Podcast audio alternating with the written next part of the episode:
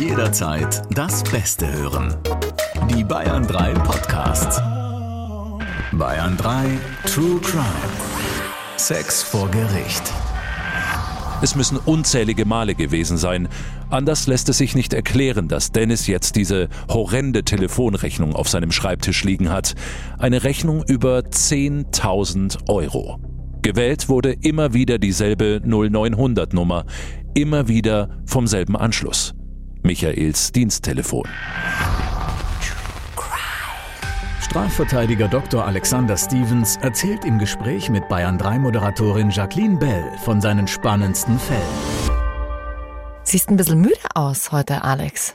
Ja? Ja?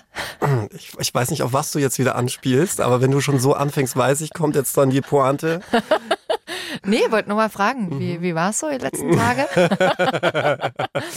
Der Jackie darf von nichts erzählen. Also Ja. das, das sollte ich endlich mal lernen. Mich einfach mal an meiner eigenen Nase und meinen eigenen Aussagen treffen. Nicht, niemals mit der Polizei reden und auch niemals mit Jackie reden.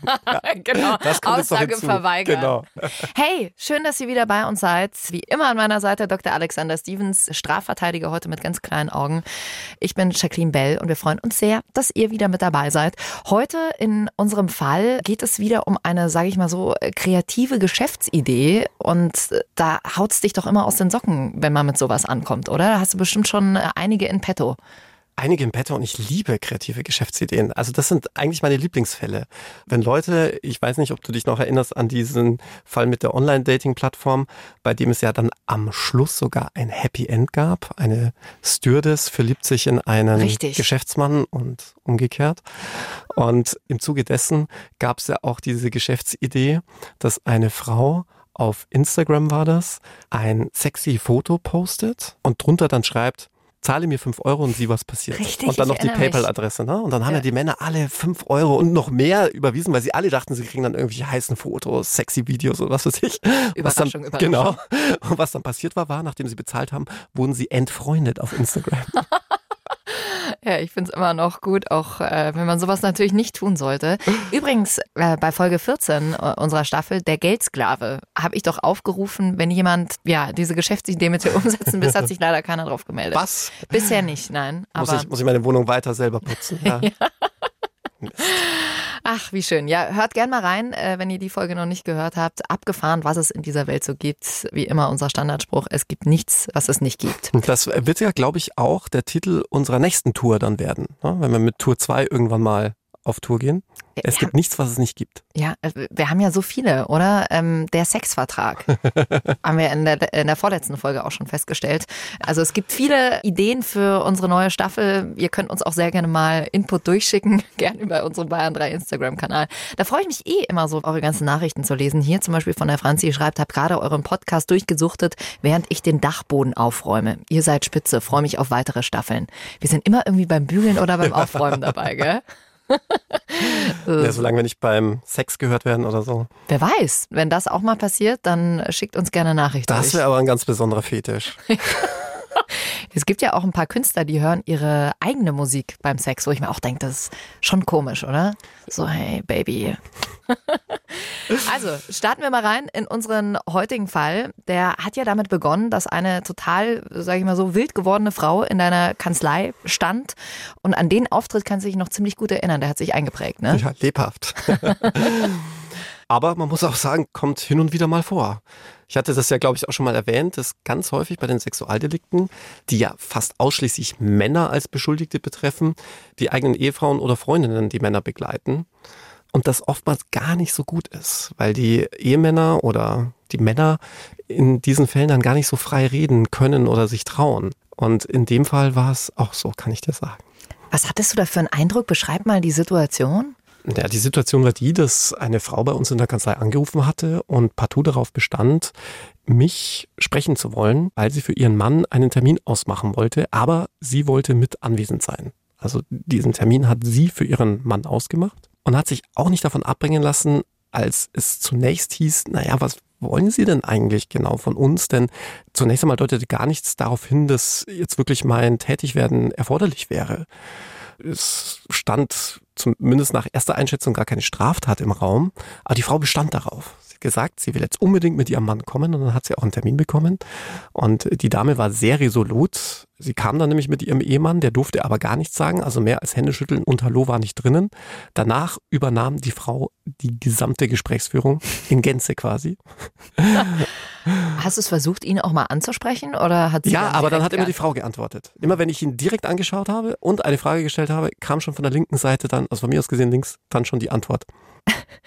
Also äh, Sex-Hotlines anrufen, äh, das können wir ja schon mal verraten, das ist natürlich nicht strafbar. Nachvollziehbar ist es natürlich, dass sie nicht ganz so begeistert war. Ihr habt es ja vorhin schon gehört. Es ging darum, dass ihr Mann wohl ordentlich bei den 090er-Nummern angerufen hat und da anscheinend großen Spaß hatte, denn die Rechnung war über 10.000 Euro. Da sieht man, aus welcher Zeit du stammst. 090er Nummern, ja. Das habe ich mich nicht mal im Buch schreiben trauen, weil es die schon seit 20 Jahren nicht mehr gibt. Jetzt sind es die 0900er Nummern, Shaki. so. Also nur zu deiner Info. Ja.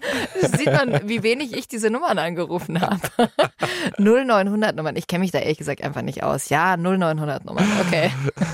ja, natürlich war sie nicht begeistert, aber es ist keine Straftat, eine Richtig. kostenpflichtige Sexhotline anzurufen. Trotzdem kamt ihr, ich sag mal so, ins Geschäft. Kann man so sagen. Ja. Aber wir wollen euch noch nicht so viel verraten, worum es da ganz genau geht. Wir hören jetzt rein in unsere heutige Geschichte. Wenn euch Themen wie Sex irgendwie triggern, dann ist diese Staffel nichts für euch und vor allem für eure kleinen Mäusi, die vielleicht gerade noch rumspringen. Erst recht nicht. Die Geschichte haben wir wie immer sinngemäß wiedergegeben. Die Namen der Betroffenen haben wir zu ihrem Schutz geändert, aber der Fall ist tatsächlich so passiert. Hi, hier ist die Susi. Na, mein Süßer, was kann ich denn heute für dich tun?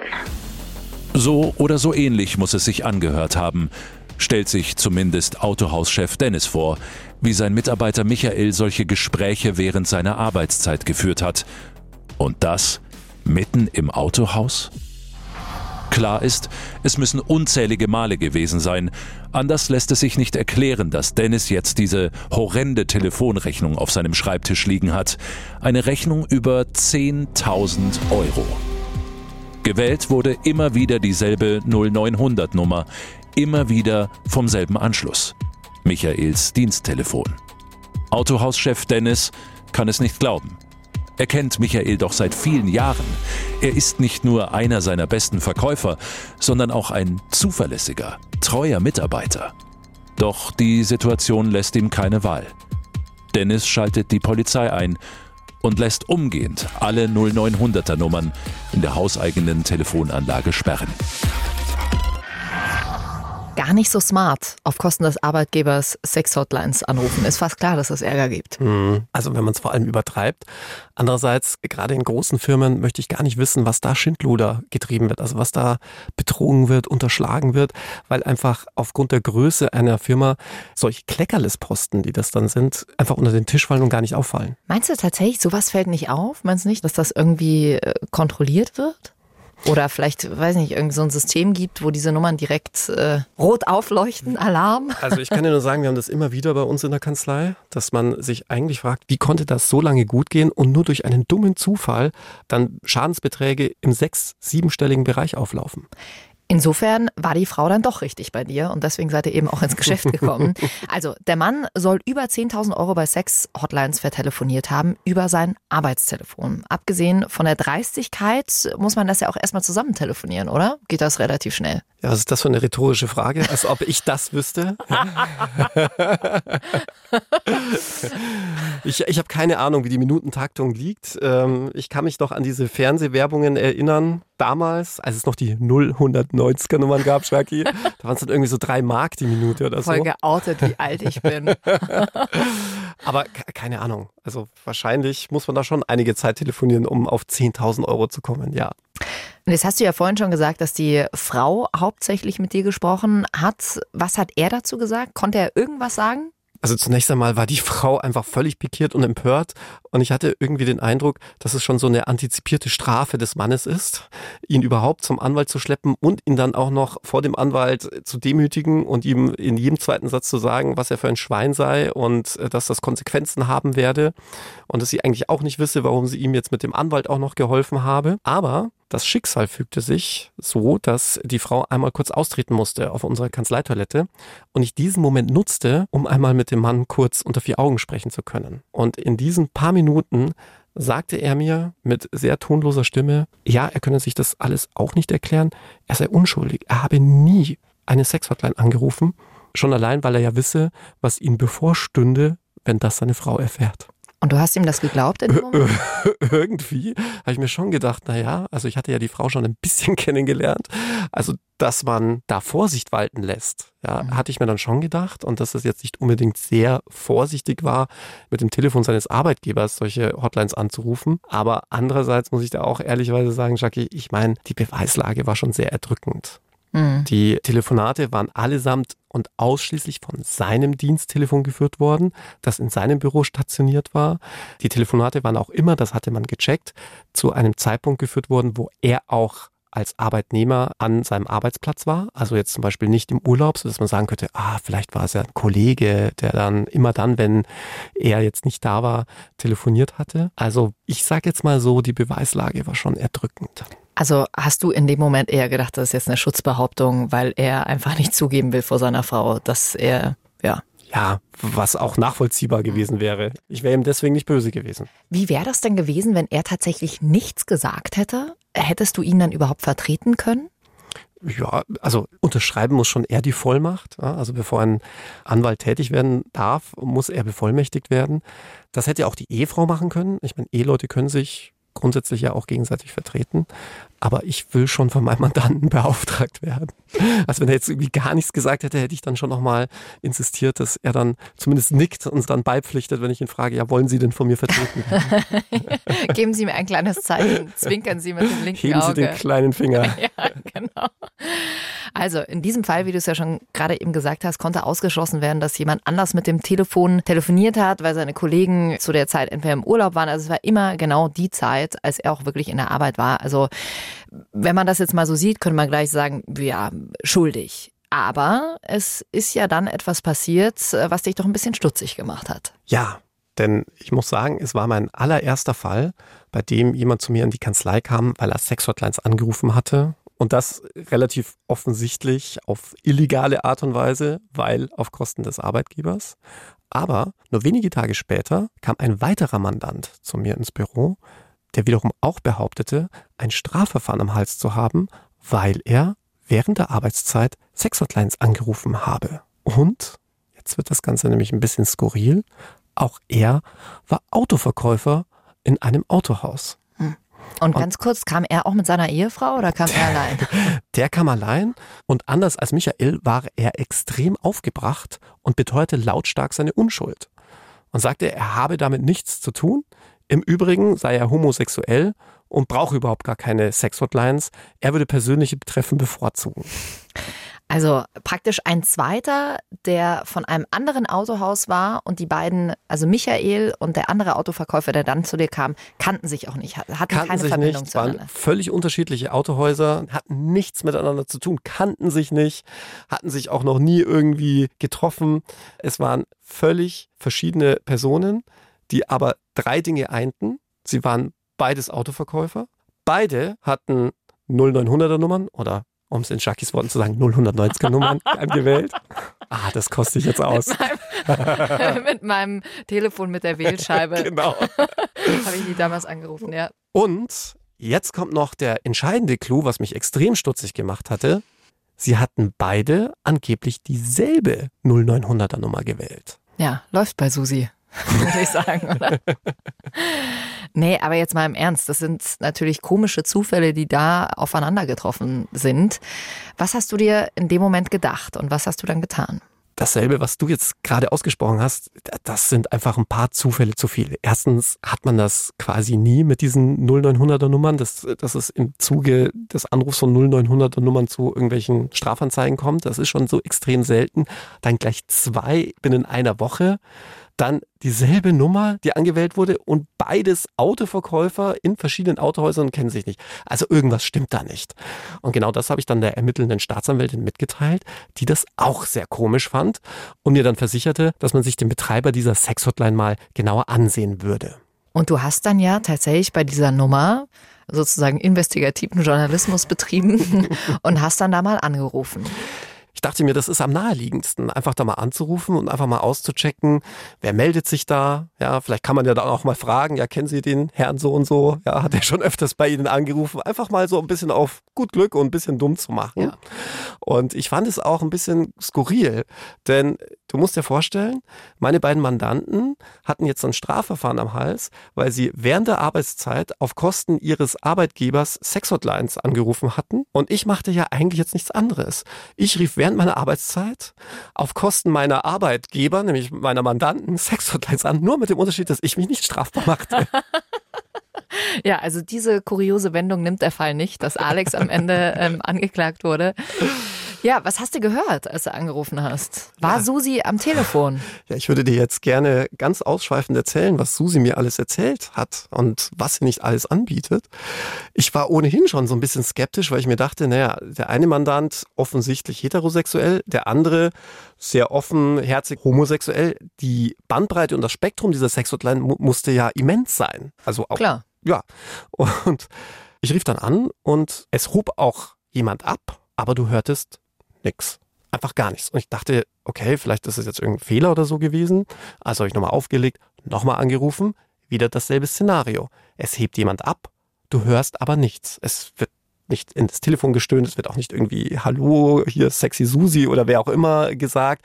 Es wird auch nicht irgendwie, was man ja den Sexhotlines gerne nachsagt, äh, dass sie einen bewusst lange in der Leitung halten. Ja, irgendwie gesagt, ja, äh, willkommen bei so und so, please hold the line und dann irgendwelche Dudelmusik ja. und der Zähler zählt und zählt und zählt. Wobei, der zählte, also auf meinem mhm. Apparat habe ich gesehen, wie die Sekunden, Minuten schön nach vorne schritten, aber zu hören war nichts. Und auch nach einem dritten Anrufversuch dasselbe Szenario. Und das fand ich schon sehr merkwürdig. Ich meine, ich habe ja schon allerlei Fetische gehört. Ja? Also ich meine, ich erinnere nur an den Geldsklaven. Ja, eben. Ja? Kann ja auch sein, dass das so, so ein Ding, äh, ruf mich an und dafür zahlst du viel und bekommst nichts. Aber 10.000 Euro für nichts ist schon viel. Aber dann bei einer Sexhotline, also ich, ich dachte, das ist so deren Jobbeschreibung schlechthin. Ja? Ich meine, es gibt ja auch Leute, die da wirklich gar nicht mal aus sexueller Intention anrufen, sondern weil sie einfach nur reden wollen. Auch das habe ich schon öfters gehört. Und man hat ja auch, glaube ich, immer so vor Augen, dass in Wirklichkeit, also man, man denkt, dass irgendwie die heiße Granate an, an der Leitung, äh, am anderen Ende der Leitung in Wirklichkeit ist dann eine, die mit der Kippe im Mund da irgendwie bügelt oder ein Typ, der dann irgendwie nebenbei sein Auto zusammenschraubt oder so. Ja. So ist es wahrscheinlich in Wirklichkeit. Also stelle ich mir das zumindest vor, dass ja. er irgendwie beiläufig dann irgendwie hin und wieder mal ins Telefon stöhnt. Aber nicht mal das. Es war einfach nichts zu hören. Und das war doch auch extrem merkwürdig. Rufen Sie mich an, zahlen Sie viel Geld und hören Sie nichts. also ich finde, mit deiner Stimme könntest du auch noch einen kleinen Nebenverdienst in dem Gewerbe hier anmelden. Ne? Genau, wenn unser Podcast irgendwann nicht mehr läuft, dann äh, weiß ich, wie meine Zukunft aussieht. Ich mache dir den passenden Sexvertrag dazu. Zum Glück kenne ich ja jetzt dich, Alex. Das ist super. Meine Zukunft ist gesichert. Vielen Dank. Also, dann seid ihr in Phase 2 gegangen und habt erstmal geschaut, wem gehört denn eigentlich diese Nummer? Also die Staatsanwaltschaft kann das relativ einfach überprüfen und hat dann sich mit der Telekom ins Benehmen gesetzt und eine Anschlussüberprüfung durchgeführt. Also geguckt, auf wen ist dieser Anschluss, diese Telefonnummer zugelassen. So viel können wir euch schon mal verraten, nicht auf eine Susi. nicht auf eine Susi und auch nicht auf einen großen kommerziellen Betreiber, sondern auf eine Einzelperson, einen Mann. Und da spuckte dann das Datenregister der Staatsanwaltschaft auch noch aus, dass er eigentlich arbeitssuchend gemeldet war. Das fand die Staatsanwaltschaft dann auch sehr interessant, denn jemand, der arbeitssuchend gemeldet ist und gleichzeitig aber offensichtlich eine Sexhotline betreibt, scheint ja dann doch nicht arbeitssuchend zu sein, sondern ganz im Gegenteil in Lohn und Brot zu stehen, was ja auch wiederum eine Straftat sein könnte. Ja. Was ist das dann äh, für eine Straftat am Ende? Ja, Erschleichen von Leistungen und Sozialbetrug dieser Mann, der diese Sexhotline betrieben hat und ja auch arbeitslos gemeldet war, wurde dann von den Ermittlern observiert. Ich meine, da liegt jetzt ein begründeter Verdacht vor, aber wie wird das eingestuft? Ab wann dürfen mich Ermittler beobachten? Da gibt es keine gesetzliche Grundlage in dem Sinne, denn das ist ja originäre Polizeiarbeit. Die Polizei ist ja nicht nur da, um Straftaten aufzuklären und aufzudecken, sondern natürlich auch Straftaten zu verhindern. Und wenn die Polizei da einen begründeten Verdacht hat, dann liegt das natürlich im Ermessen der Polizei, welche Maßnahmen sie dazu ergreift. Grundsätzlich war jetzt mal ein Tatverdacht gegeben, dass hier zum einen ein Sozialbetrug bzw. Erschleichung von Leistungen vorliegt, so dass man natürlich guckt, Geht er zum Beispiel einer regelmäßigen Arbeit nach? Geht er irgendwo hin? Wenn er aber angibt, Arbeitslosengeld zu beziehen, dann aber an irgendeine Arbeitsstelle geht, vielleicht weil er selbst ein Dienstleister einer Sexhotline ist ja, und da selbst irgendwie ins Telefon stöhnt, man weiß es ja nicht, äh, dann ist es ja mal ein begründeter Verdacht und dem muss man nachgehen. Darf sich die Polizei dann auch diverse Chatverläufe anschauen? Nein, das geht nicht so einfach. Dazu bedarf es grundsätzlich eines richterlichen Beschlusses, denn hier würde ja sehr tief ins Persönlichkeitsrecht eingegriffen werden, in der absolute Intimsphäre. Das heißt, wenn man Daten durchsuchen, durchleuchten will, Online-Durchsuchung, alles, das geht ja mittlerweile, Telefone abhören möchte, dazu bedarf es grundsätzlich eines richterlichen Beschlusses.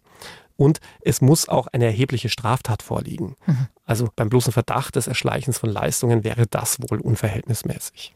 Aber das Observieren, das ist möglich und das haben die Ermittler eben auch gemacht. Und damit kommen wir zu Teil 2 dieser kuriosen Geschichte. Wir hören mal rein, was die Ermittler beobachten konnten. Es ist halb zehn Uhr vormittags, als der unscheinbare Mann das große Mietshaus verlässt, in dem er gemeldet ist. Mit schnellen Schritten läuft er die Straße hinunter zur nächstgelegenen U-Bahn-Station. Dort steigt er in die Bahn und fährt einige Stationen, bis er wieder aussteigt. Sein Ziel? Ein großes Autohaus.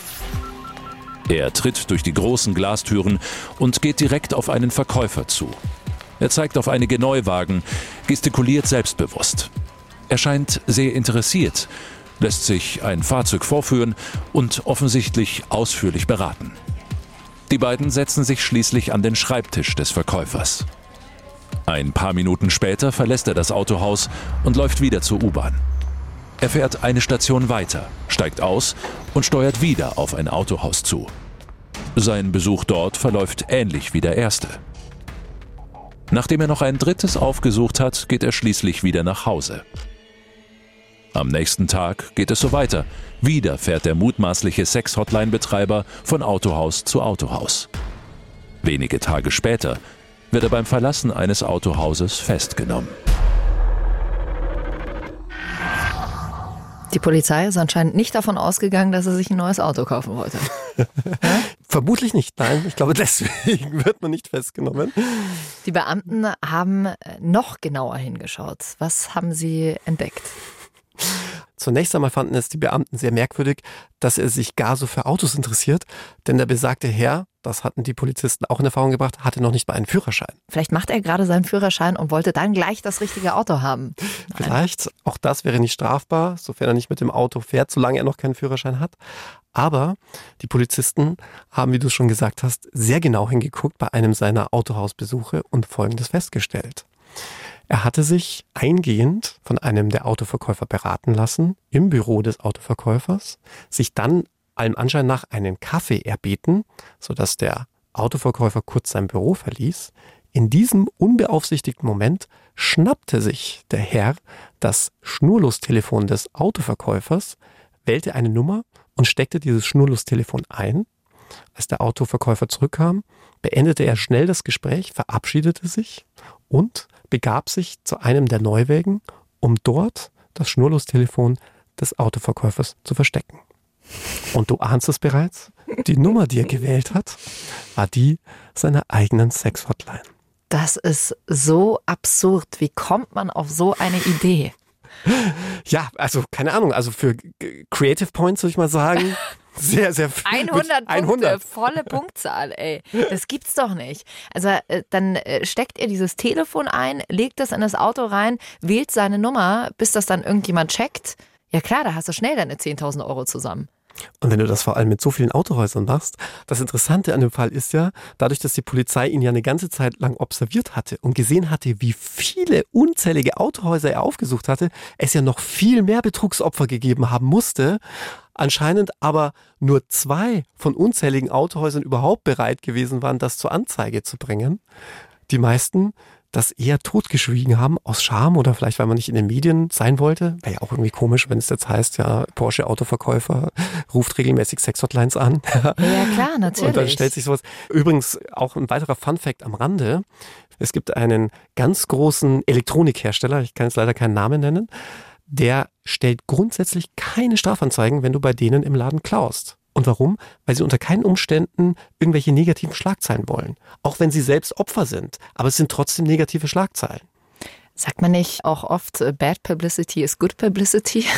mag für Künstler und Prominente gelten, aber ich glaube, bei Firmen will man erst gar nicht, wenn man die googelt, dass dann irgendwie als erstes aufkommt, ah, Firma mhm. so und so äh, vor Gericht wegen Diebstahls. Ja, weil da musst du erst den Artikel lesen, dass zum Beispiel drin steht, ja nicht die Firma hat gestohlen, sondern sie wurde bestohlen. Und auch das ist vielleicht nicht so cool, ja, ja, ja, nicht so sexy, wenn du Opfer eines Diebstahls bist als großes, hippes Unternehmen. Ja, kann ich nachvollziehen, aber irgendwie auch krass, dass man da einfach wegschaut.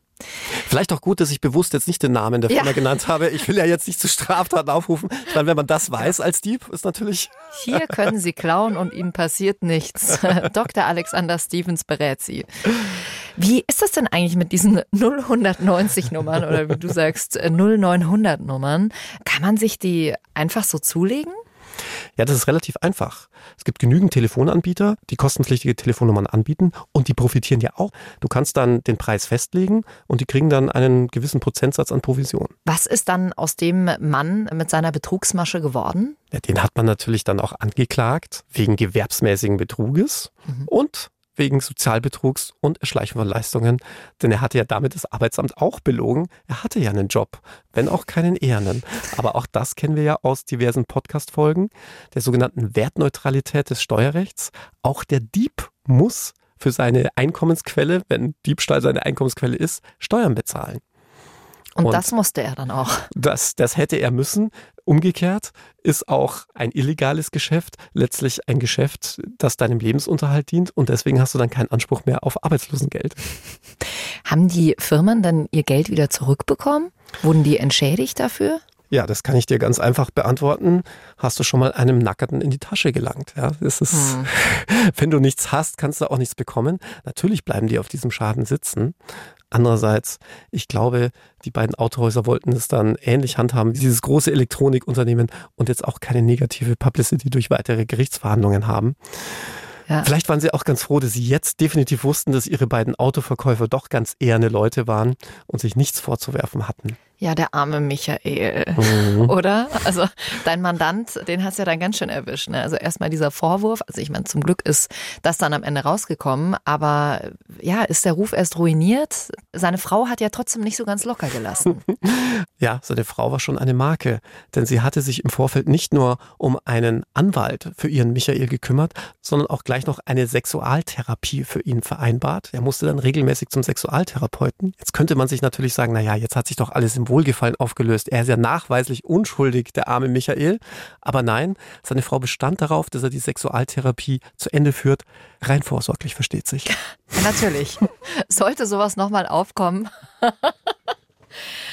Oh, jetzt tut er mir noch mehr leid, der arme Michael.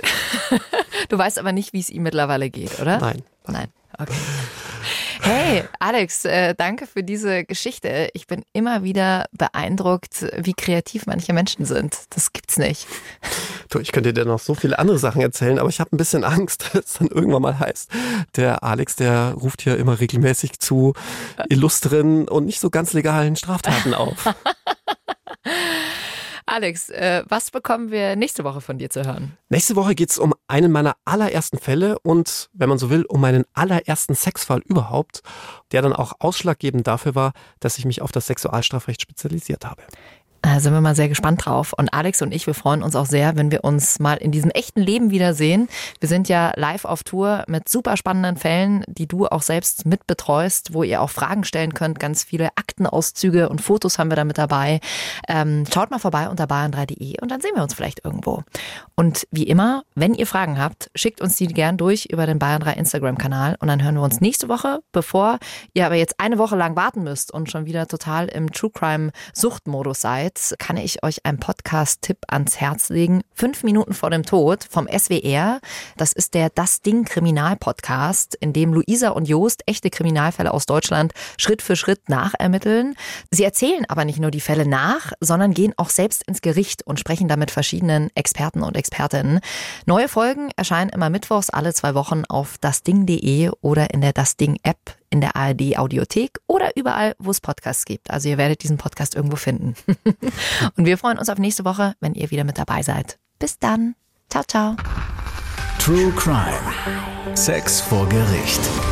Noch mehr packende Podcasts. Jetzt auf bayern3.de.